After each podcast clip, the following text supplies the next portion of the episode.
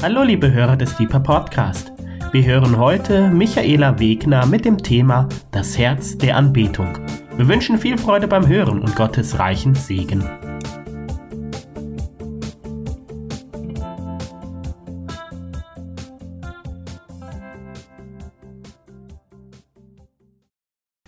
Ja, ich möchte euch begrüßen im Namen hier vom Gebetshaus Freiburg. Ähm, ich möchte einen Impuls weitergeben heute zum Thema das Herz der Anbetung. Gott hat mir diesen Titel aufs Herz gegeben und ich habe versucht herauszufinden, was sind seine Schwerpunkte, was sind seine Impulse. Und vielleicht kannst du den einen oder anderen davon heute mitnehmen und in deinem eigenen Gebetsleben anwenden oder dich davon inspirieren lassen. Jesus, und ich danke dir für dein Wirken. Ich danke dir für dein Reden. Ich danke dir, Herr, dass wir uns nach dir und nach deiner Wahrheit ausstrecken dürfen. Ich danke dir, Herr, dass wir uns ähm, ja, als Braut Jesu versammeln dürfen vor deinem Angesicht in Anbetung, dass wir den Blick heben dürfen auf dich hin und dass du derjenige bist, der uns entgegenläuft, dass du derjenige bist, der sehnsüchtig darauf wartet, dass wir Gemeinschaft mit ihm haben, dass wir ihm begegnen, dass wir ihn kennen. Amen. Ähm, ich hatte abends auf dem Balkon gesessen und selber darüber nachgedacht, was ist das Herz der Anbetung. Da habe ich ein paar Sätze aufgeschrieben. Ich möchte diesen Text kurz lesen. Ich lese den jetzt am Anfang und ich lese den auch am Ende. Das sind für mich so Aussagen, wo ich spüre, das ist mein Herz. Das ist mein Herz. Das ist mein Herz der Anbetung. Das Herz der Anbetung schlägt für den einen und öffnet sich ihm. Es will behütet sein, aber auch wild sein dürfen, ist manchmal schlaflos und manchmal ungestüm, manchmal zaghaft, aber immer sehnsüchtig. Es will vorwärts, nicht rückwärts, nährt sich aus Erkenntnis und ist stets voller Erwartung. Es sucht den Schönsten und liebt den Ersten erhebt den Einzigen und betet an den Heiligen, vergisst sich selbst im Schauen auf ihn. Sein Sehnen gilt Gott. Sein Sehnen gilt Gott.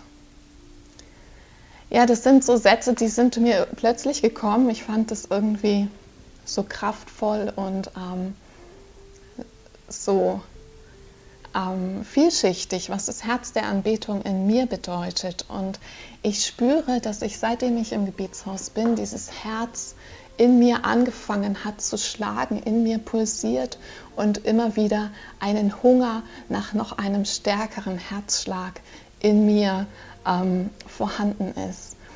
Und das Herz der Anbetung, glaube ich, ist ein Herz, das wir alle haben dürfen. Das Herz der Anbetung ist ein Herz, das wir alle empfangen dürfen, das Gott in uns beleben möchte durch seinen Heiligen Geist. Und es kann pulsieren, es kann aber auch mal ziemlich ähm, ja, sich zurückziehen in seiner Bewegung. Wenn es nicht genährt wird, dann droht es vielleicht sogar abzusterben. Und ich hatte, hatte den Herrn gefragt, Herr, was ist deine, was ist deine Vision mit diesem Vortrag, mit diesem Impuls, den ich weitergebe? Und was ist dein Schwerpunkt? Und ähm, ich hatte den Eindruck, das Erste, was, was der Herr uns heute Morgen sagen möchte, was er mir sagt, was er uns als Gebetshausgemeinschaft sagt, ich nehme uns da voll mit rein, aber was er auch dem Leib Christi, der Braut, sagt, ist, ich habe so eine Sehnsucht nach eurer Gegenwart. Und es ist kein neuer Gedanke. Diesen Gedanken kultivieren wir hier ein Stück weit in Freiburg. Und ich weiß, dass viele Christen diesen Gedanken nicht als neu erkennen oder dass sie ähm, ja, das gespürt haben. Es wird auch oftmals heute schon so ähm, gepredigt. Aber ich hatte den Eindruck, Gott möchte uns erinnern.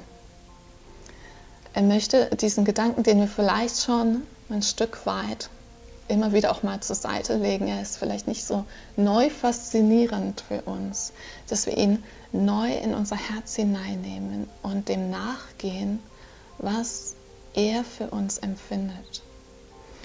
Und ich glaube, wir leben in einer Zeit, da ist es gut, wenn wir nah am Herzen Gottes sind. Ich glaube, wir leben in einer Zeit, wo er sagt, erkennt doch bitte, dass ich euch so viel mehr anvertrauen möchte. Erkennt doch bitte, was Jesus alles bereit hat für euch durch seinen Tod am Kreuz. Warum seid ihr immer noch so sehr selbst unterwegs? Warum seid ihr nicht viel mehr in dieser Verbundenheit mit mir, damit ihr aus dem schöpfen könnt, was ich euch anvertrauen möchte? Ich habe jetzt gemerkt, so auch in, in dieser Urlaubszeit, es geht gerade so viel verloren, auch durch ähm, Masken, die wir aufziehen. Zwischenmenschliches findet auf Distanz statt und wir empfinden alle einen Verlust dadurch. Und ich hatte den Eindruck, dass Gott sagt, ich möchte nicht, dass ihr in dieser Zeit einen Verlust erfahrt. Ich möchte, dass ihr in dieser Zeit erfrischt und aufgebaut werdet, aber ihr sucht an den falschen Orten. Kommt zu mir, kommt zu mir. Ich möchte euch da noch weiterführen, ich möchte euch noch weiter hineinziehen in das, was es heißt, aus mir heraus zu leben, aus meiner Gegenwart, aus meiner Fülle heraus zu empfangen und aus der Begegnung mit ihm ähm, zu leben und somit sein Reich auch weiter auszubauen. So ist ähm, dieser, dieser erste Punkt, den ich heute teilen möchte, wirklich so nochmal, geh, geh in dich hinein und versuche mehr zu empfangen, was es heißt, dass Gott tatsächlich eine Sehnsucht nach dir persönlich hat. Gott hat eine Sehnsucht nach der Braut im Gesamten, aber zuerst geht es um die Herzensbeziehung, die du mit ihm ganz persönlich hast, die du mit ihm heute ganz persönlich haben kannst. Was ist Anbetung überhaupt?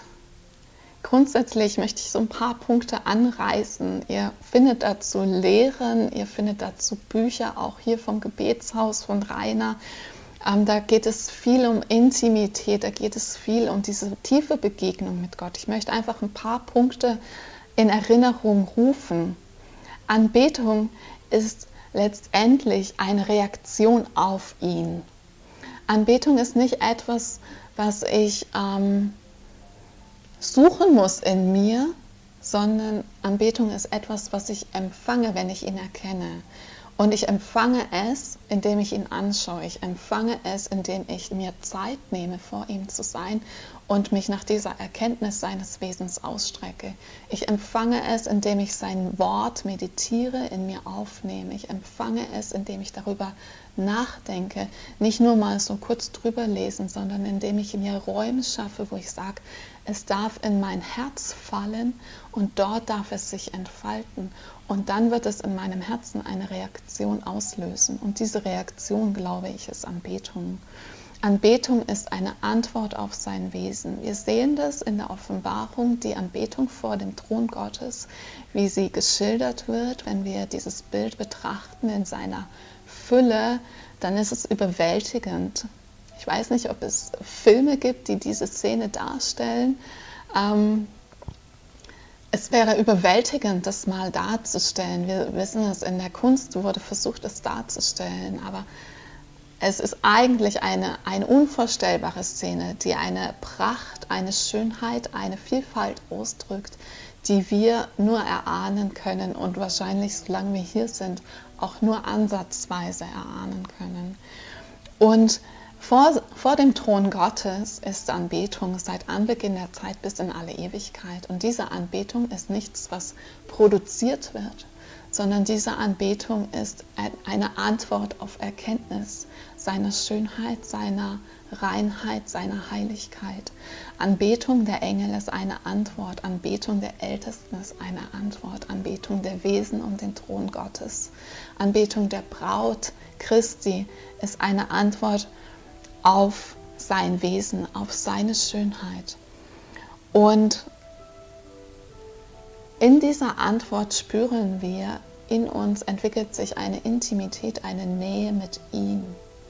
Und diese Nähe mit ihm ordnet mein Inneres neu. Diese Nähe mit ihm lässt mich Wahrheiten neu verstehen, lässt mich Wahrheiten verinnerlichen, die mir im Wort Gottes begegnen, so dass sie in mir Frucht bringen können, dass sie in mir eine Reife entwickeln können, dass sie in mir eine Standfestigkeit entwickeln können. Und ich glaube, Gott sehnt sich total danach, dass wir damit ausgerüstet sind.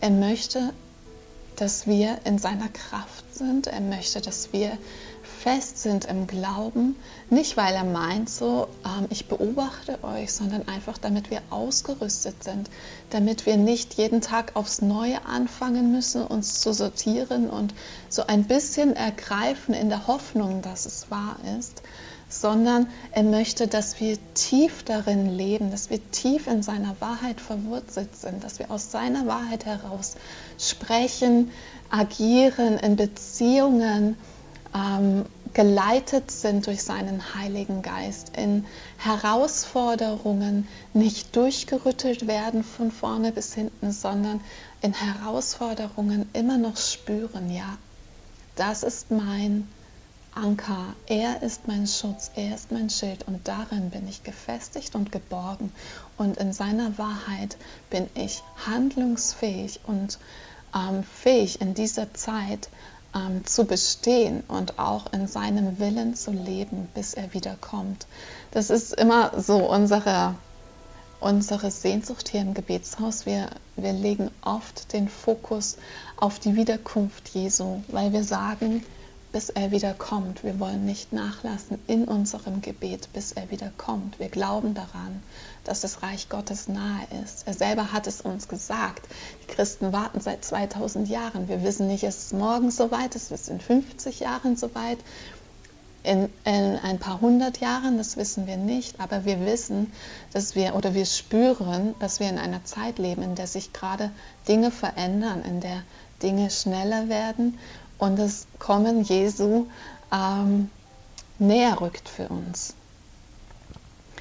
Und so glaube ich und meine auch, dass ähm, sich das im Wort Gottes so wiederfindet, dass Anbetung auch eine Form von Wachsamkeit ist. Es ist eine Antwort auf sein Wesen.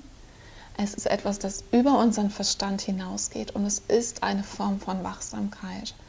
Und diese Form von Wachsamkeit, die sollten wir nicht unterschätzen. Ich habe eine Bibelstelle gesehen, die gar nicht so ganz klar darauf hindeutet, aber ähm, ich meine, man kann es daraus lesen. Und zwar in Lukas Evangelium spricht Jesus über die Endzeit und auch in anderen Evangelien spricht er über die Endzeit. Hier ein bisschen kürzer. Und in meiner Übersetzung ähm, steht in Lukas 21 der Vers 28, aber ihr sollt euch aufrichten und euren Kopf heben, denn wenn das alles beginnt, denn eure Rettung kommt bald. Aber ihr sollt euch aufrichten und euren Kopf heben, wenn das alles beginnt, denn eure Rettung kommt bald. Und ich habe das gelesen und dachte, ihr sollt euch aufrichten, euren Kopf heben, wenn es alles beginnt, den Blick heben, unseren Kopf, unsere Gedanken heben, unseren Blick ausrichten und nach oben schauen, nicht nach unten schauen. Und ich habe gedacht, das ist die Haltung der Anbetung. In der Anbetung richte ich mich auf in der Anbetung trete ich heraus aus dem, was ich irgendwie gerade in mir trage und trete in etwas anderes hinein. Ich richte mich auf, ich richte meinen Geist auf und ich hebe meinen Geist, ich hebe meinen Blick, das, was ich sehe, richte ich aus, weg von mir und hin auf ihn. Wir beten das oft am Anfang der Stunde hier im Gebetshaus Freiburg. Wir beginnen oft mit dieser inneren Ausrichtung. Und nur weil wir das schon viele Jahre machen oder auch schon relativ geübt sind, das zu tun, heißt es nicht, dass wir das schon automatisch ergriffen hätten, sondern ich spüre, auch wir, die wir viel Zeit im Gebet verbringen, wir brauchen immer wieder diese innere Entscheidung, ich richte mich auf, Das kann sich körperlich ausdrücken, das muss sich nicht körperlich ausdrücken, das ist eine innere Haltung. Ich richte mich auf, ich heb mein Haupt, ich schaue nicht auf mich, sondern ich schaue auf ihn. Und dieses, diese Form der Anbetung ist für mich eine Form der Wachsamkeit. Hier steht, denn eure Rettung kommt bald. Und ähm, Jesus ruft uns dazu aus, auf, wachsam zu sein. Er fordert, und, er fordert es von seinen Jüngern. Er sagt, bleibt wach. In seiner Nacht seiner Not bittet er sie, bleibt wach. Und es gibt so viele Stellen im Wort Gottes bis hin äh, in die Offenbarung, wo wir ermahnt werden, nicht müde zu werden, innerlich wachsam zu bleiben. Und es ist nicht so leicht, das in einer Kontinuität zu leben. Und ich möchte euch ermutigen heute Morgen, ähm, vielleicht könnt ihr das in euer Leben tiefer integrieren, indem ihr euer Herz der Anbetung neu beleben lasst durch das, durch das Wirken Gottes in euch. Indem ihr sagt, ja, dieses Herz der Anbetung, es ist etwas schläfrig geworden. Vielleicht weil Gottesdienste wegfallen, Lobpreis, Aktivitäten kleiner geworden sind, nicht mehr so stattfinden konnten die letzten Monate. Vielleicht weil ihr selber nicht ähm, den Rahmen gefunden habt, wie ihr das leben könnt, wie ihr das leben wollt, wie sich das auch integrieren lässt, äh, möchte ich euch trotzdem ermutigen, lasst doch dieses Herz wieder anfangen zu pulsieren, lasst es neu beleben. Und es ist auch wiederum nicht etwas, was wir in uns krampfhaft versuchen, sondern Gott ruft uns, Gott lockt uns und sein Heiliger Geist befähigt uns. Als ich hier im Gebetshaus angefangen habe, habe ich überhaupt nicht gewusst, wie ich beten soll. Ich habe so ein Gebetsleben nach Bedarf gelebt, hauptsächlich in meiner Not gebetet und ansonsten so ein bisschen hier und da, aber keine Regelmäßigkeit und auch keine hingegebene Gebetszeit für mich selber gelebt. Ich habe das immer versucht. Ich wusste, das ist irgendwie wichtig, aber ich habe keinen Weg gefunden, wie sich das leben lässt. Und hatte damals den Ruf, ins Gebetshaus zu gehen, konnte mir das auch nicht so ganz erklären, was Gott damit bezweckt, aber hatte den Eindruck, es ist gut, dem nachzugehen und stand morgens um sechs im Gebetsraum und dachte so, okay, diese nächste Stunde stehe ich hier in der Verantwortung für dieses Werk. Und ähm, die Vision dieses Werkes ist, dass gebetet wird. Die Vision des Werkes ist nicht, dass viele Leute da sind, die dort gemütlich sitzen und mal zur Ruhe kommen. Wir dürfen zur Ruhe kommen im Gebet, aber die Vision des Werkes ist, ein Ort des Gebetes ähm, zu bauen. Und Gebet ist nicht einfach so in mir, wenn ich nur da bin, sondern Gebet ist eine Aktivität meinerseits. Und ich weiß, dass Gott mit dem wenigen, was ich bereit war zu geben innerhalb dieser Zeit, etwas in mir zur Entfaltung gebracht hat, wo ich heute sage, wow, da ist so ein Hunger danach mehr, da ist so eine Sehnsucht danach, noch mehr dort hineinzutreten, noch mehr in dieses Geheimnis hinein ähm, zu schmecken und zu spüren, wie er in mir Dinge zum Vorschein holt, die ich nie vermutet hätte, die auch andere nicht in mir gesehen haben. Es ist sein Wirken in mir, weil ich das wenige, was ich gegeben habe, ihm zur Verfügung gestellt habe. Und vielleicht bist du jemand, der sagt so, ich kann weder Musik machen noch singe ich oder ähm, ich habe auch nicht so den Draht, so irgendwie ähm, diese neuzeitlichen Anbetungsmusik, mir gefällt lieber dieses oder jenes. Ähm, ich glaube, Gott hat für jeden einen total persönlichen Weg und er ist absolut bereit, diesen persönlichen Weg mit dir zu gehen.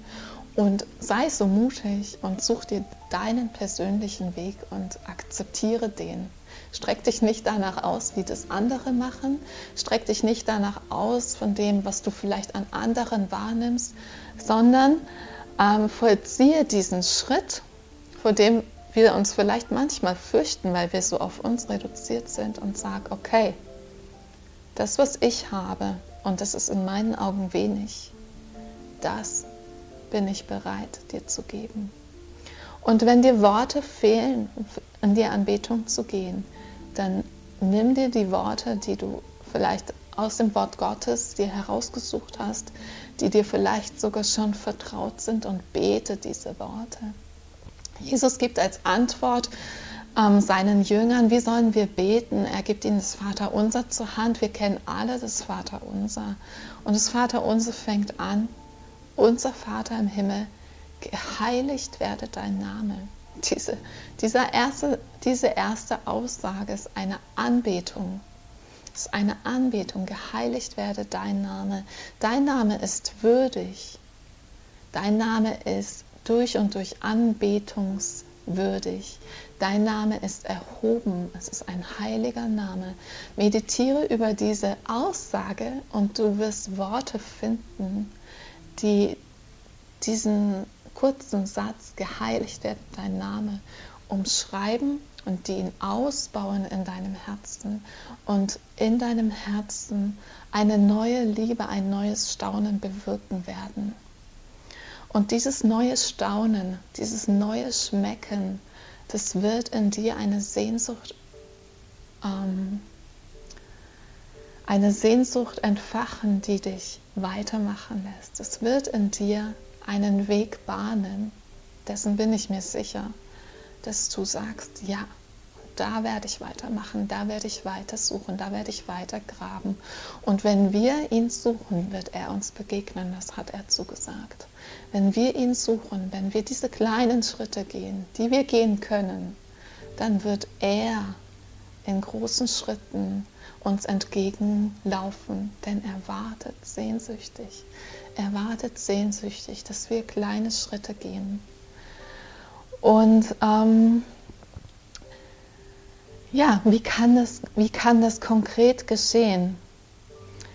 Ich möchte dich herausfordern, vielleicht hast du längst die Absicht, es zu leben. Und oftmals bleiben wir in der Absicht, Dinge zu tun und finden nicht den Weg in die Umsetzung. Und mein Gebet ist heute Morgen, dass du einen Weg in die Umsetzung findest, dass du nicht sagst, ja, das ist eine schöne Erkenntnis, sondern dass du sagst so, okay, wie kann ich das umsetzen? Suche konkrete Möglichkeiten, es umzusetzen. Überfordere dich nicht, aber versuche vielleicht auch innerlich eine Verbindlichkeit einzugehen und zu sagen, okay, in dieser oder in jener Zeit, für den und den Zeitraum, widme ich meine Gebetszeit alleine der Anbetung. Nicht so, wie ich es lange Zeit gemacht habe, so nach Bedarf in der Not, wenn mal wieder was ansteht, sagen, ja Herr, das und das bräuchte ich heute, ich bitte dich, tu das und das und hinterher erinnerst du dich vielleicht noch daran, dich zu bedanken, sondern ähm, kultiviere eine Anbetungszeit in deinem Leben. Vielleicht legst du eine Musik ein, die dich, ähm, die dich in die Anbetung führt. Vielleicht brauchst du auch einen separaten Raum, der dich in die Anbetung führt. Jesus ähm, fordert uns herau heraus, in das Kämmerlein zu gehen und die Türe zu schließen. Was heißt es heute, die Türe zu schließen? Es das heißt für mich konkret, das Handy auf die Seite zu legen, ähm, nicht zu wissen, okay, eigentlich muss ich mit halbem Ohr meine Kinder im Hintergrund ähm, mitbekommen, sondern es heißt wirklich dieser separate Raum. Und ich glaube, das ist wahrscheinlich das, was am schwersten zu finden ist heutzutage, diesen separaten Raum, wo wir separiert sind und wo wir sagen, ja, das ist dieser Ort, der gehört jetzt für diese Zeit mir und Gott alleine. Er gehört mir und Gott alleine. Aber wenn wir diesen Raum nicht aufsuchen, dann werden wir in das, was Gott uns anvertrauen möchte, nicht hineintreten. Wir haben hier in Freiburg einen wunderschönen Gebetsraum, den wir alle lieben. Er ist ja ein, ein richtig wichtiger Ort für uns und an diesem Ort ist für uns nicht so schwierig zu beten. Wir treten hinein und ich merke, ähm, im Hineintreten ist schon der Heilige Geist in mir und bewirkt Anbetung. Das hat sich so in mein Herz richtig tief hineingesetzt. Das ist nicht an jedem Raum so, in dem ich bin. Und selbst wir, die wir viel Zeit hier in diesem Raum verbringen, Ähm, wir formulieren immer wieder für uns als Gemeinschaft, wie wichtig es ist, dass auch jeder Einzelne dieses Gebet im Verborgenen lebt, dass jeder Einzelne diese Zeit mit Jesus für sich persönlich hat, äh, im persönlichen Rahmen, in einem anderen Rahmen, in einem separierten Rahmen. Denn ohne diesen Ort im Verborgenen geht es nicht. Ohne diesen Ort im Verborgenen haben wir nicht die Quelle. Ohne diesen Ort im Verborgenen leben wir aus einem, ja, aus einem nicht so, ähm, ohne diesen Ort im Verborgenen leben wir nicht aus der vollen Essenz, die Gott uns anvertrauen möchte. Und diese Begegnung, aus der wir, in der wir geordnet werden, in der wir Kraft empfangen, in der wir uns unter seinen Blick alleine stellen, in der wir in unserer Identität als Kinder Gottes reifen, das ist für mich zuerst der Ort im Verborgenen. Und diesen Ort gilt es aufzusuchen und ähm, in den Blick zu nehmen. Dieser Ort muss behütet sein von uns. Dieser Ort wird leicht eingenommen von Ablenkung. Oftmals ist es auch dieser Ort, der zuerst runterfällt, wenn andere Dinge dazukommen, wenn wir uns stressen, wenn wir ähm, uns überfordert fühlen. Anbetung ist oft das, was zuerst verloren geht. Meine Fürbitte wird wahrscheinlich weniger schnell verloren gehen. Aber Gott gehört zuerst meiner Anbetung. Wir spüren oft hier in Freiburg, dass wir aus der Anbetung in die Fürbitte gehen können, in einer ganz anderen Autorität, in einer ganz anderen Klarheit, weil wir gesehen haben, wer er ist, weil wir uns aufgerichtet haben, unseren Blick ähm, fokussiert haben und seine Wahrheiten in uns ein anderes Fundament ähm, aufbauen konnten für die Fürbitte, als hätten wir die Anbetung weggelassen. Das ist eine andere Ausgangsposition. Also Anbetung ist meine Antwort auf ihn. Und es ist nicht so kompliziert. Wir dürfen das, was wir haben, erstmal bringen. Und Gott wird es wie ein Senfkorn weiter wachsen lassen. Es ist ein Vorgang, der sich im Tun entfaltet. Wir, es ist ein Prozess. Wir fangen an und innerhalb des Prozesses erst spüren wir, wie dort etwas entsteht, wie etwas wächst. Anbetung ist nicht eine abgeschlossene ähm, Situation, die hier anfängt und da aufhört, sondern es ist ein Prozess, in der mein Herz ähm, geheiligt wird und erkennt, wer er ist, obwohl ich ihm dienen möchte, weil ich, weil ich seinen Namen erhebe. Ich richte meinen Blick weg von mir hin auf ihn. Und Anbetung ist die Dimension, die uns mit hineinnimmt vor den Thron Gottes. Und es ist die Dimension, die mein Denken komplett übersteigt. Und ich finde es eine sehr, sehr spannende, einen sehr, sehr spannenden Aspekt. Die Dimension, die mein Denken übersteigt. Also ich bin jetzt nicht die Person, die in allen Bereichen ähm, die tiefsten Gedankengänge hat, aber ich spüre, wie Anbetung eine Dimension in mir, in meinem Geist eröffnet, die über diese Welt hinausgeht. Und das ist das, was Gott uns anvertrauen möchte. Das ist das, aus dem wir heraus leben dürfen. Und ähm, diesen Aspekt finde ich äußerst faszinierend. Als letzten Punkt, der mir richtig wichtig ist, deswegen leite ich ihn so ein, als letzter Punkt, Anbetung ist immer ein Ausdruck meiner Sehnsucht. Ich habe eben angefangen damit, dass ich so euch gesagt habe, ich habe gespürt, wie Gott sich danach sehnt. Gott sehnt sich so sehr danach, dass wir tiefer in das hineintreten, was er für uns hat. Und Anbetung ist ebenfalls ein Ausdruck meiner Sehnsucht, denn ich habe gespürt, dass ich absolut Jesus bedürftig bin bis heute. Ich kenne ihn, ich habe Leben in ihm und ich habe das ewige Leben in ihm. Ich habe Vergebung in ihm. Ich bin reingewaschen. Ich bin in seinen Augen heilig. Und trotzdem spüre ich, Nicht eine Minute dürfte er von meiner Seite weichen. Nicht einen Tag wollte ich sein ohne ihn. Ich wüsste, mein Leben würde komplett den Bach runtergehen, wenn ich, wenn ich ihn verlassen würde oder er mich verlassen würde, was nie der Fall sein wird, denn er ist der Treue. Ich bin die Untreue in dieser Beziehung. Er ist der Treue. Aber ich bin ihm bedürftig. Und diese Bedürftigkeit zieht mich in seine Gegenwart. Diese Bedürftigkeit löst in mir das aus, dass ich sage, Jesus, ich brauche dich. Und deswegen komme ich vor dich, weil ich im Vor dich kommen erkenne, wer du bist, weil ich im Vor dich kommen ähm, neu aufgetankt werde, weil ich im Vor dich kommen ähm, gestärkt werde in meiner Identität als eine Tochter des Höchsten. Und diese Bedürftigkeit, die darf mir nicht verloren gehen. Und diese Bedürftigkeit geht häufig verloren, wenn wir sie stillen mit anderen Dingen. Und ich möchte dich fragen, ähm, spürst du Jesus Bedürftigkeit in dir oder ist es eine reine Kopfsache? Vielleicht hast du das mal erkannt, vielleicht warst du mal in einer schweren Situation, hast dein Leben ihm gegeben und hast gewusst, ja, ich bin bedürftig. Aber mittlerweile hat sich so auch wiederum eine Sättigung in dir ähm, eingestellt, sodass du spürst, so, naja, so wirklich bedürftig fühle ich mich jetzt nicht jeden Tag. Ich fühle mich ganz gut eingebunden in dem Kontext, in dem ich stehe.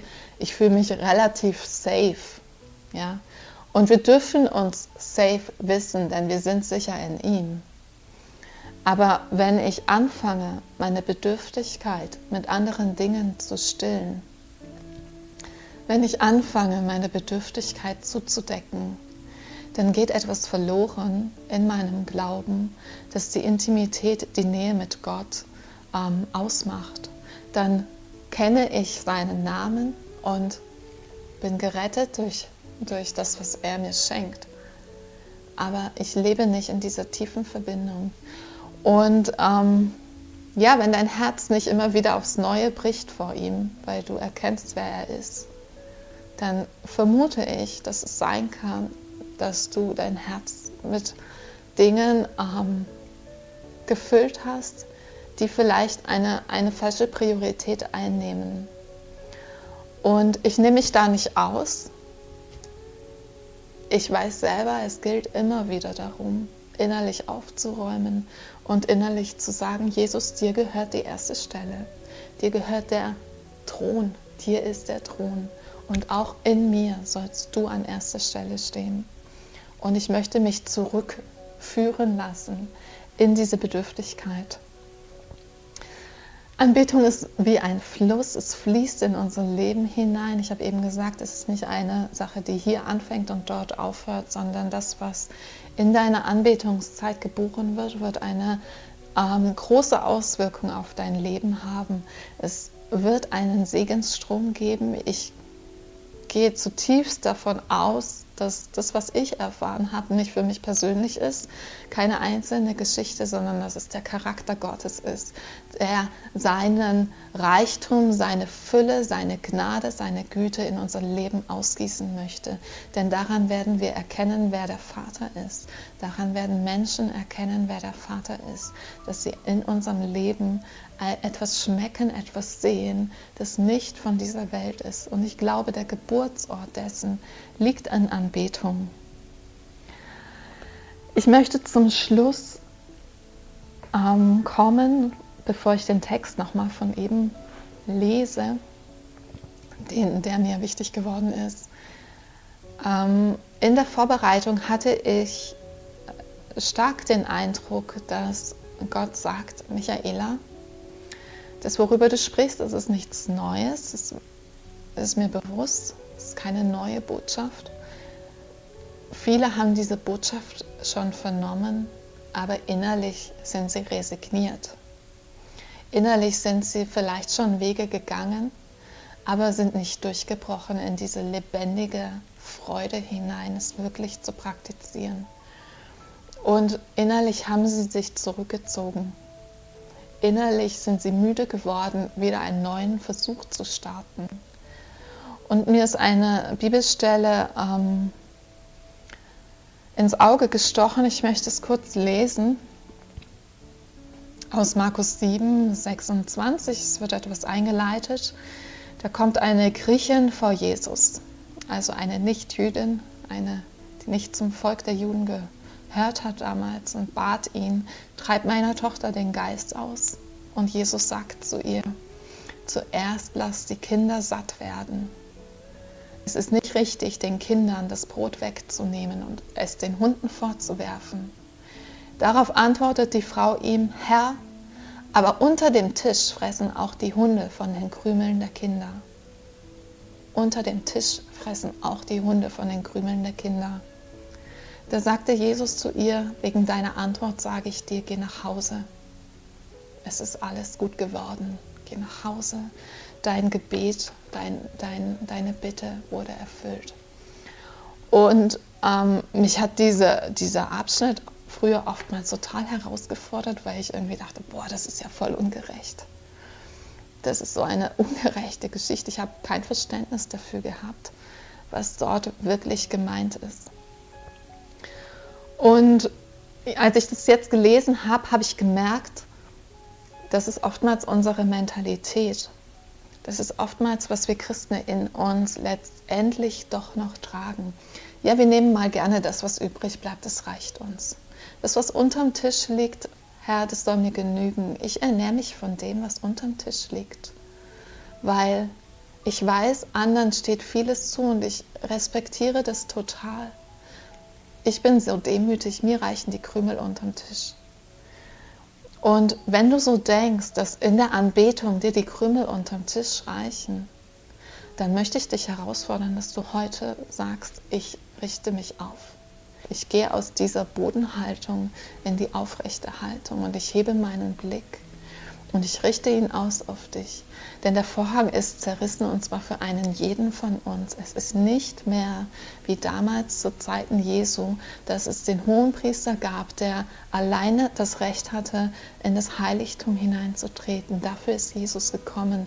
Das Heiligtum, die Gegenwart Gottes, ähm, der Ort vor seinem Thron, das ist der Ort, zu dem wir Zugang haben. Und das gilt nicht für Gebetshausmitarbeiter mehr als für andere. Das gilt nicht für Pastoren mehr als für andere. Das gilt nicht für die, die besonders viele Bibelkenntnisse oder eine theologische Ausbildung haben, mehr als für andere. Das gilt für jeden gleich. Und das gilt auch für dich. Und ich möchte dich ermutigen, diese Wahrheit anzuerkennen, diese Autorität, die Gott dir geben möchte, anzuerkennen, denn der Weg ist frei. Der Weg ist frei, du darfst hinzutreten und du wirst auf den Vater treffen, der sehnsuchtsvoll wartet auf dich. Das Herz der Anbetung, es schlägt für den einen und öffnet sich ihm. Es will behütet sein, aber es will auch wild sein dürfen ist manchmal schlaflos und manchmal ungestüm, manchmal zaghaft, aber immer sehnsüchtig. Es will vorwärts und nicht rückwärts. Es nährt sich aus der Erkenntnis und ist stets voller Erwartung. Es sucht den Schönsten, es liebt den Ersten, es erhebt den Einzigen und betet an den Heiligen. Es vergisst sich selbst im Schauen auf ihn. Sein Sehnen gilt Gott. Jesus und ähm, ja, sein Sehnen gilt Gott. Und ich bete, Herr, so sehr, dass wir mehr in dieses Sehnen nach dir hineintreten als deine Braut Jesu. Die Braut wird, wenn sie fertig ist in ihrer Vorbereitung, eine sehnsuchtsvolle Braut sein, die sich nach dem Bräutigam sehnt. Und ich sage, Herr, du darfst heute in uns anfangen, dieses Sehnen zu vermehren, dieses Rufen nach dir, dem Bräutigam, lauter werden zu lassen, das Zaghafte, was wir haben, in eine leidenschaftliche Form hinein zu katapultieren. Jesus, ich bin gespannt, was du tust mit, deiner, mit deinem Volk in dieser Zeit. Und ich bete, Herr, lass uns nicht nachlässig werden, sondern lass uns wachsam bleiben. Lass uns innerlich neu aufstehen und den Blick ausrichten auf dich, den Kommenden. Du bist unser Gott, du bist unser König und wir lieben dich. Wir beten dich an und wir möchten dich mit unserem ganzen Sein ehren. Amen.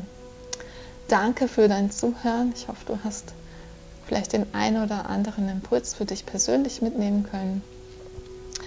Und ja, viel Segen und ich freue mich, vielleicht bist du mal irgendwann hier in Freiburg dabei oder kommst mal zu einem Besuch oder hörst dir eine weitere Deeper Lehrserie an. Da gibt es so gute Impulse.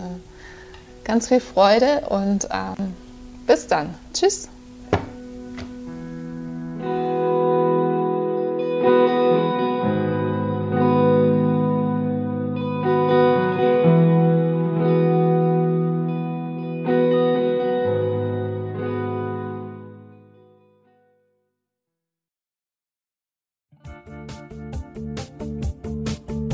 Liebe Hörer, wenn Sie noch weitere Abende aus unserer Deeper-Serie mit und nacherleben möchten, besuchen Sie uns einfach auf unserer Webseite www.gebetshaus-freiburg.de.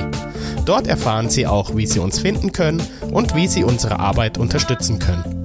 Wir hoffen, Sie hatten viel Freude beim Hören und wünschen Ihnen noch Gottes reichen Segen.